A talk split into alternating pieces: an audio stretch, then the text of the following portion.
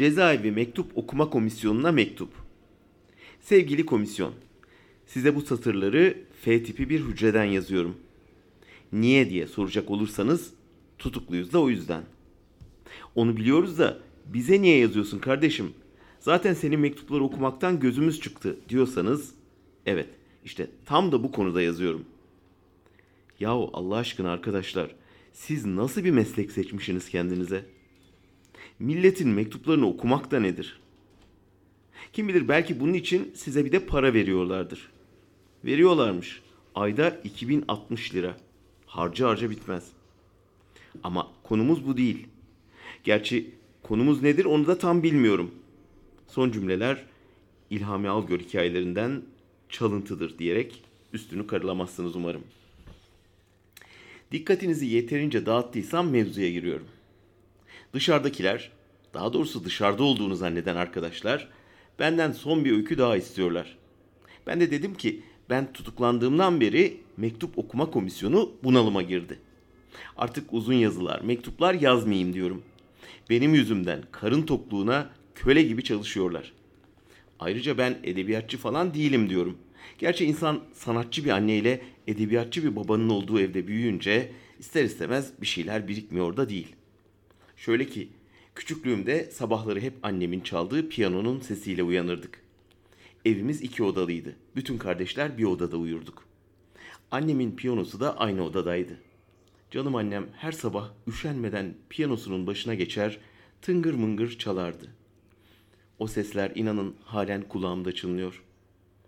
Sonra biz biraz büyüyünce annem, lan sen salak mısın oğlum dedi. Ne piyanosu, bildiğin dikiş makinesi bu. Eve ek gelir olsun diye dikiş dikiyorum ben. Ama olsun. Sonuçta biz piyano niyetine dinlemişiz değil mi? Sevgili komisyon, Allah sizinkileri de bağışlasın.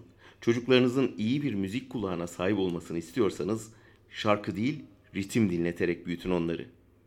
Bakın Arif Sağ'ın sayılı virtüözlerden biri olmasında köylerindeki değirmenin şakşakısı büyük pay sahibidir. Benim babam da hep şiir gibi konuşurdu. Ne güzel konuşurdu öyle. Biraz büyüyünce bunların şiir değil küfür olduğunu anladık. Küfürbaz ve espri bir adamdı babam. Halen de öyle. Ama bazı insanlar vardır ya hani küfür ağızlarına yakışır, kaba durmaz. Öyledir benim babam. Şiir gibi küfreder. Bir defasında daireden bir arkadaşıyla küfürsüz konuşunca arkadaşı alınmıştı. Hayrola Tahir abi bir yanlışlık mı yaptık demişti. Babam da ne yanlış yapacaksın lan şerefsiz demişti de arkadaşı rahatlamıştı. Benim ilkokula başlayıncaya kadar kültürel altyapım da böyle böyle oluşmuştu neticede. İlkokulu Diyarbakır'da, yeni ilkokulunda okudum. Çalışkan, başarılı, hatta çok başarılı bir öğrenciydim. Ama en birinci değildim. Çünkü o kişi Bahir'di. Bahir sınıfın en çalışkanı, en başarılısıydı. Sınıf birincisiydi. Bense ikinci. Tertemiz, düzenli, el yazısı inci gibi uslu bir çocuktu. Bende ise hepsinden biraz vardı. Okulda benim çok arkadaşım vardı, Bahir'in ise bir tane. O da bendim. Bahirler başka bir şehirden gelip Diyarbakır'a yerleşmişlerdi. Öyle hatırlıyorum en azından. Kimse dokunamazdı ona çünkü ben vardım. İlkokulda küçük çaplı belalı bir çetenin başkanı gibi bir şeydim. O tarihte henüz eş başkanlık yoktu. Gerçi çetemizin çok da belalı olmadığı kısa sürede anlaşıldı. Bizden belalıları da vardı ya neyse. Bahir'den hafızamda çok az şey kaldı. En çok hatırladığımsa bir gün okul sonrası birlikte eve doğru giderken yaşadığımız bir şeydi. Aç bitap bir şekilde dar sokaklardan eve doğru yürürken Bahir birdenbire oh mis gibi pastırma kokusu geldi dedi. Ben de ne kokusu ne kokusu dedim. Pastırma pastırma dedi. Pastırma nedir lan dedim. Oğlum pastırma işte et olan var ya dedi. Nasıl bir şey dedim. Böyle ince ince kokulu var ya işte dedi. Ha pastırma nedir lan ona pirzola denir dedim. Pastırma diye bir şey yok oğlum dedim. Yol boyunca Bahir'le dalga geçtim. Ama Allah'a var Bahir ne alındı ne küstü. Üstelemedi daha fazla. Ben hayatımda pastırma diye bir şey görmemiştim. Bırak pastırmayı, pastırma diyen birini bile görmemiştim. Eve gelince kahkahalarla anneme anlattım. Hani şu piyanist olan.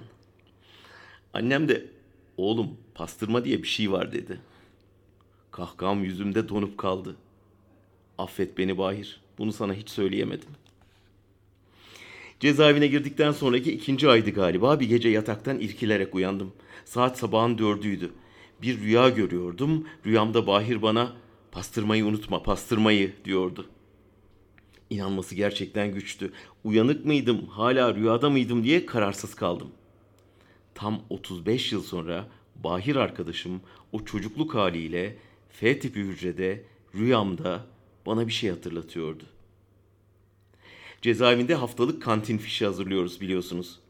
O hafta kendimize biraz torpil yapıp Abdullah Zeydan'la birlikte pastırmada yazalım diye konuşmuştuk sabah. Yataktan çıktım, alt kata inip panodaki kantin fişine baktım. Evet, pastırma yazmayı unutmuştuk. Teşekkür ettim Bahir'e, yazdım pastırmayı. Tutuklu kaldığım sürede sadece o gece derin bir kedere kapıldım. Bahir'i sadece çocukluk haliyle hatırlıyorum. Çünkü ilkokuldan sonra kaybettik birbirimizi. Ondan hiç haber alamamıştım. 10 yıl kadar önceydi yanılmıyorsam.